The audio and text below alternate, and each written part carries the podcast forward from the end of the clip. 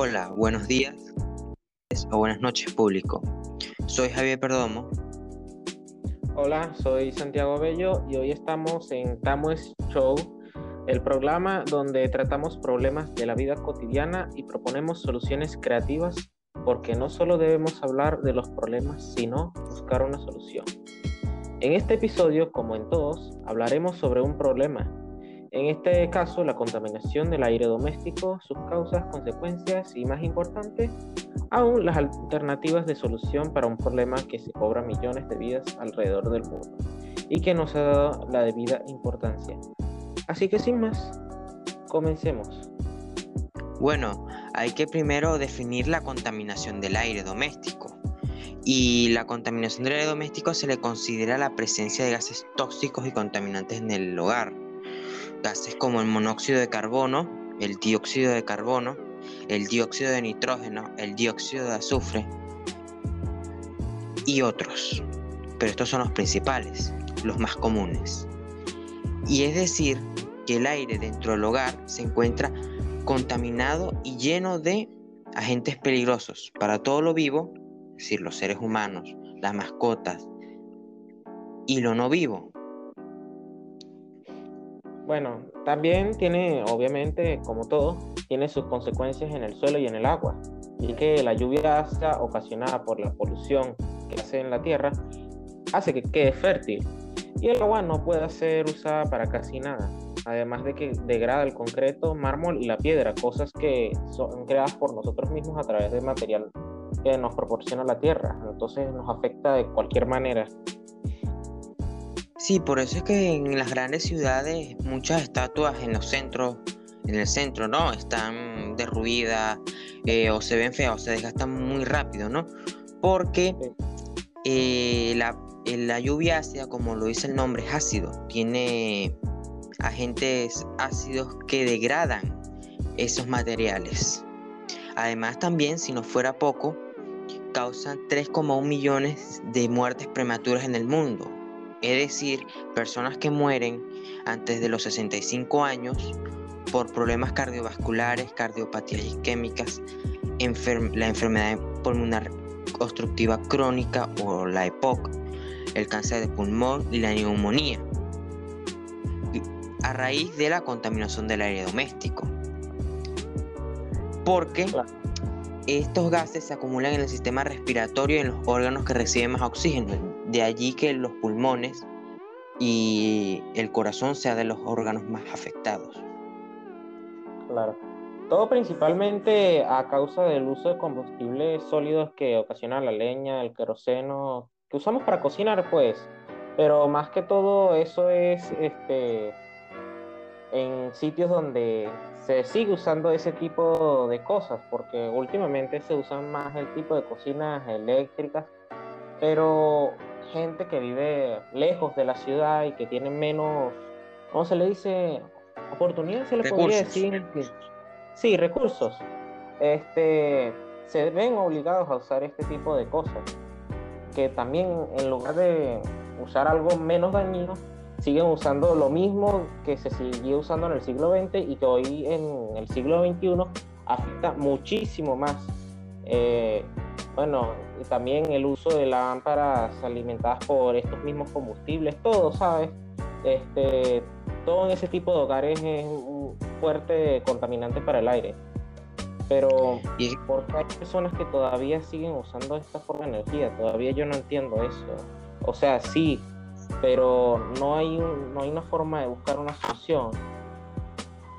Es que lo que pasa es que viven en lugares muy pobres, es decir, por ejemplo, África, sureste asiático, en algunos países muy concretos, en Latinoamérica muchísimo, y también porque viven lejos de las ciudades, pueblos principales, o sea, por lo que no hay alumbra no hay electricidad, ni mucho menos gas, ni tampoco, tampoco los servicios básicos como agua, desagüe. Y eso es una problemática, ¿no? Porque también es responsabilidad del gobierno ofrecer esos servicios, aunque sea ofrecerlos. No darlos gratis, pero ofrecerlos, que es lo importante. Y también porque ese tipo de, de hogueras, de fogones, ¿no? Muchas veces los tienen dentro de la casa en vez de tenerlos afuera, donde el humo, a pesar de, de ser dañino, no se concentra, lo que lo hace menos dañino y, le, y no les crea un daño acumulativo mayor.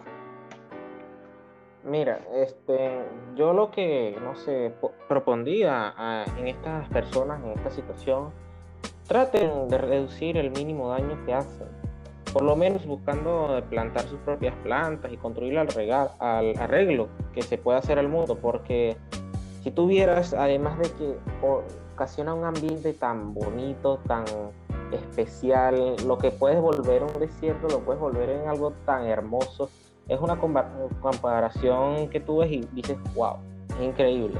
Además estamos haciendo, no sé, digamos un tipo de nuevo pulmón para la Tierra en lugar de la Amazonas. Este, ayudamos, estamos ayudando a que este problema se disminuya. Hay que buscar una forma. Eso es lo que yo te podría decir hasta este punto. Es que no es mala idea, es bastante acertada, ¿no? Eh, plantar árboles, crear áreas verdes, pero también una solución bastante inmediata en estos casos, ¿no? Eh, sería cambiar eh, de lugar y ventilar los lugares donde viven estas personas, porque muchas veces viven en lugares muy pequeños y bastante cerrados. O sea, se necesita ventilación y, y alejar esas fuentes contaminantes de las personas. Por ejemplo, yo he visto lugares en donde si hay fogones y si se cocina así y si hay, se usan mucho eh, los combustibles fósiles, pero los tienen fuera de la casa, es decir, en un, eh, al lado, o sea, tapado y con un techo, ¿no? Cubierto, pero al aire libre, y permitiendo que estos humos y estos contaminantes se dispersen y no los afecten directamente a ellos. Claro, eh, sigue contaminando, pero a pesar de ello puede ser una solución inmediata o a corto plazo, pero a largo plazo se necesita eh, reemplazar eso, porque no se, no se puede seguir contaminando de esa manera y generando daño a esas personas además, porque esas personas generan estas enfermedades, desarrollan estas enfermedades y luego necesitan atención médica. Y claro, eso satura el ya súper saturado eh, sistema hospitalario y médico de cualquier país. Bueno, cualquier país en vías de desarrollo. Bueno, este, el tema del rediseño, podemos incluir otra vez el tema de las cocinas. Este, hace poco en México vi un video en Facebook, YouTube, no me acuerdo, de un señor que está patentando la idea de una cocina con luz solar. Es un súper, se podría decir espejo, no es un espejo, pero refleja toda la luz a la olla donde se va a cocinar y calienta así. Un momentico, es algo súper rápido, puedes hervir el agua incluso más rápido que con el gas y usas la luz solar, no necesitas más nada, es algo increíble, puedes servirles a ese tipo de personas, además de que me imagino, es fácil de hacer. Eh, no necesita este, electricidad, nada de eso, cosas que tengan un precio mayor como las cocinas normales o cocinas eléctricas. Pues este, es algo increíble también mencionar eso, aparte del tema de que hablamos, es el ingenio que tienen los mexicanos para este tipo de cosas. Me impresiona bastante. Bueno, la verdad que sí. Eh, y las cocinas eléctricas también son una opción, siempre y cuando haya electricidad y sí haya ese servicio, porque ofrecen seguridad, o sea, seguridad ya que a pesar de el gas ser una fuente de, de, energía muy segura, también tiene sus desventajas, es un combustible fósil al fin y al cabo. Contamina, pero contamina menos, pero al fin y al cabo también contamina. La electricidad tiene mayor forma de ser limpia, verde. Puede ser generada mediante energía eólica, mediante eh, represas hidroeléctricas, paneles solares, y un montón de, de formas inimaginables realmente. Claro. Algo que también he visto involucrado en este, en este tema de la contaminación del aire y todo eso son los fumadores, las personas que fuman. No necesariamente tiene que ser el cigarro o algo por el estilo, pero vamos a hablar de ese, de ese contaminante en especial. Suena estúpido, pero de verdad no sabes el daño que puede causar un cigarrillo eh, para en toda la zona donde tú rodeas. Eh, además de que te afecta a ti también de manera interna, pues los pulmones y no cáncer de pulmón, todo, tipo de enfermedades que puede provocar eso. La solución que yo puedo proponer este, para este tipo de casos son programas para fumadores compulsivos, para que dejen de fumarse tres cajas de cigarro diarias, porque sí los hay. Y esto es más ocasionado por un efecto de que necesitan estar consumiendo esto a cada rato y bueno, ya ves hasta dónde nos llevó. 100 años después, mira cómo estamos. Otro detonante para la situación. Bueno, sí es verdad. El cigarrillo y todo lo que se fuma, porque también en ese caso, no solamente el cigarrillo, el cannabis, eh, las drogas que se fuman, eh, el hashish y el opio, un montón de cosas que se fuman, ¿no?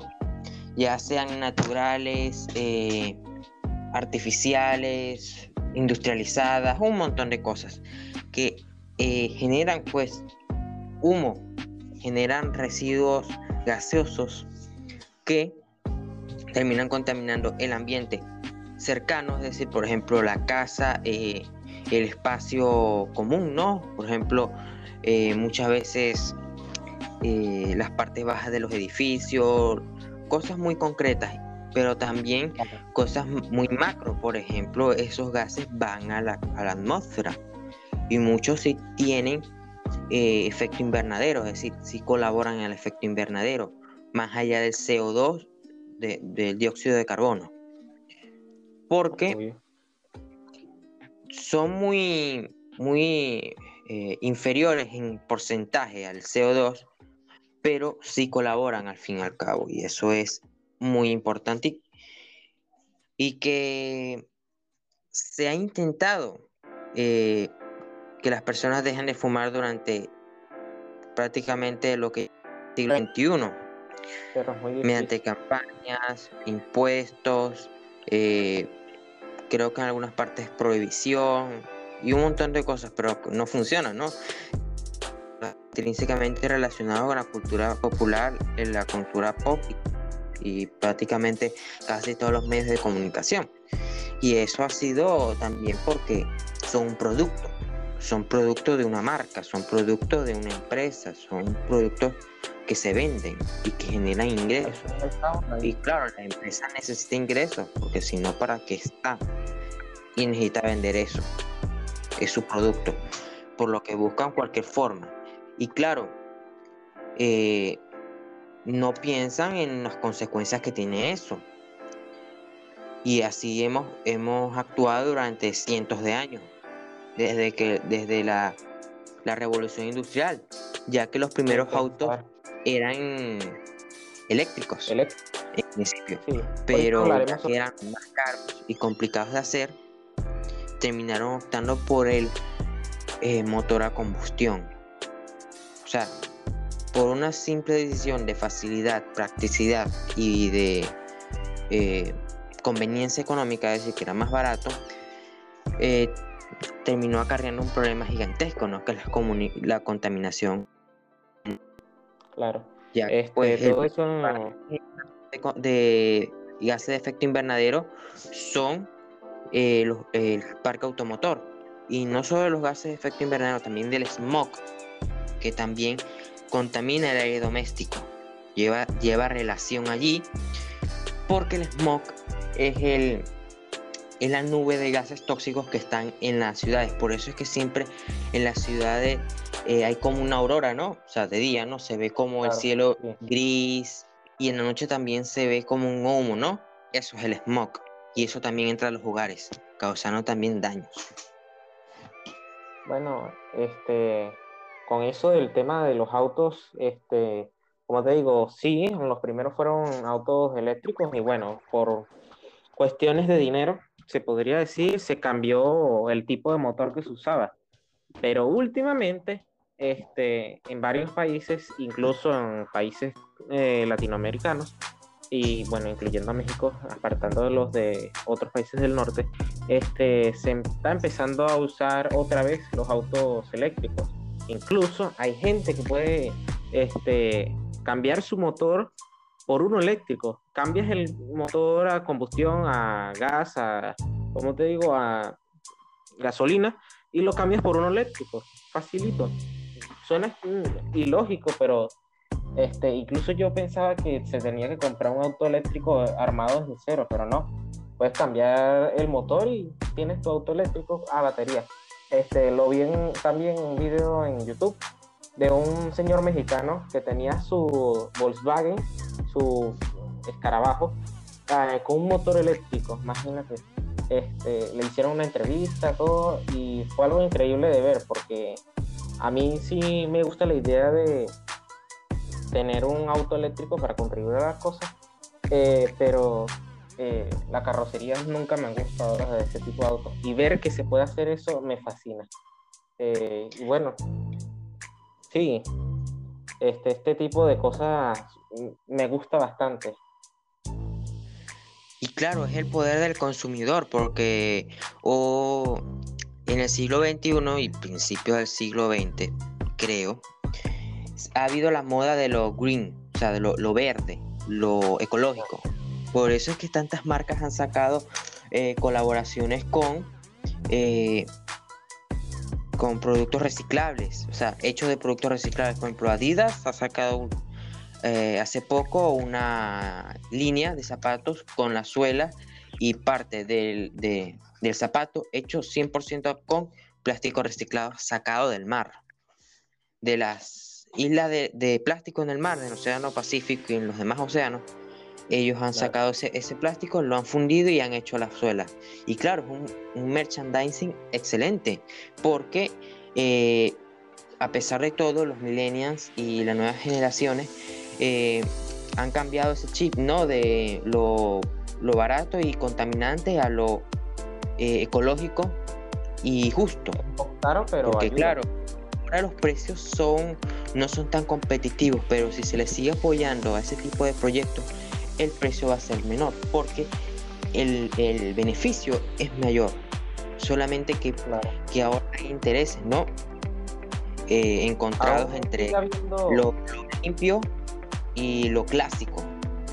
Cosas así son Tesla, ¿no? Hablando de esos vehículos, los Tesla que son vehículos muy fabulosos los, las principales marcas también están apostando por eso, porque ese es el negocio, ese es el poder del consumidor que tiene sobre el mercado.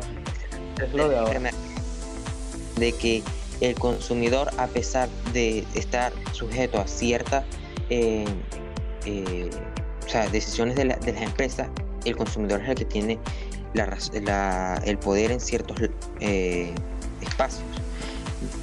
las personas tienen mucho poder, solamente que no lo aprovechan. El, problema del aire doméstico se puede solucionar si hay voluntad, si hay voluntad de las personas, si las personas quieren eso. Claro, por eso podemos, se puede cambiar eh, eh, esos combustibles por combustibles más ecológicos. O sea, por ejemplo, eh, energía solar, energía eólica. Muchos de esos lugares son en el campo y en el campo la mayoría son valles donde hay corrientes de aire que pueden hacer girar muy bien y ser eficiente eh, la energía eólica. Muchas están en lugares bastante áridos, ¿no? Puede haber eh, paneles solares y podrían tener su cocina eléctrica y también electricidad para que ellos puedan desarrollarse también, puedan tener mayor facilidad un celular, una computadora y también integrarse al mundo, porque estamos en un mundo globalizado que se hace cada vez más pequeño. Y en fin, todo es cuestión de interés y de ganas, porque sí se puede. Lamentable, pero solamente no ha habido el interés, el despertar, porque el ser humano fue a la luna porque interesaba, si no, no, no, hubiésemos ido. Por eso es que dejamos de ir, porque el interés cayó. Podríamos estar hoy en día en Marte si el interés hubiera seguido. Todo es cuestión de interés, todo es cuestión de tú aportar un granito de arena. Tenemos las posibilidades, este, todo depende de nosotros, claro. Hay que buscar un, de hacer un cambio. Si uno, si ustedes están viendo esto, están oyendo esto, investiguen, infórmense.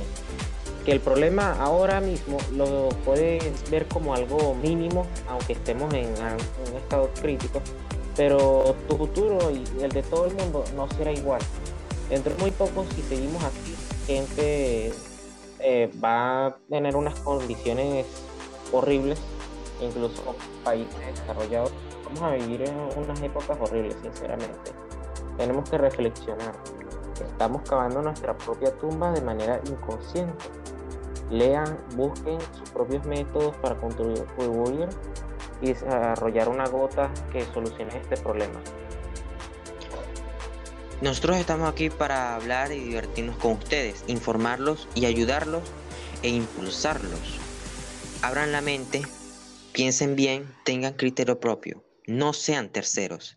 Les deseamos una bonita tarde, noche o día. Les recordamos que somos Javier Perdomo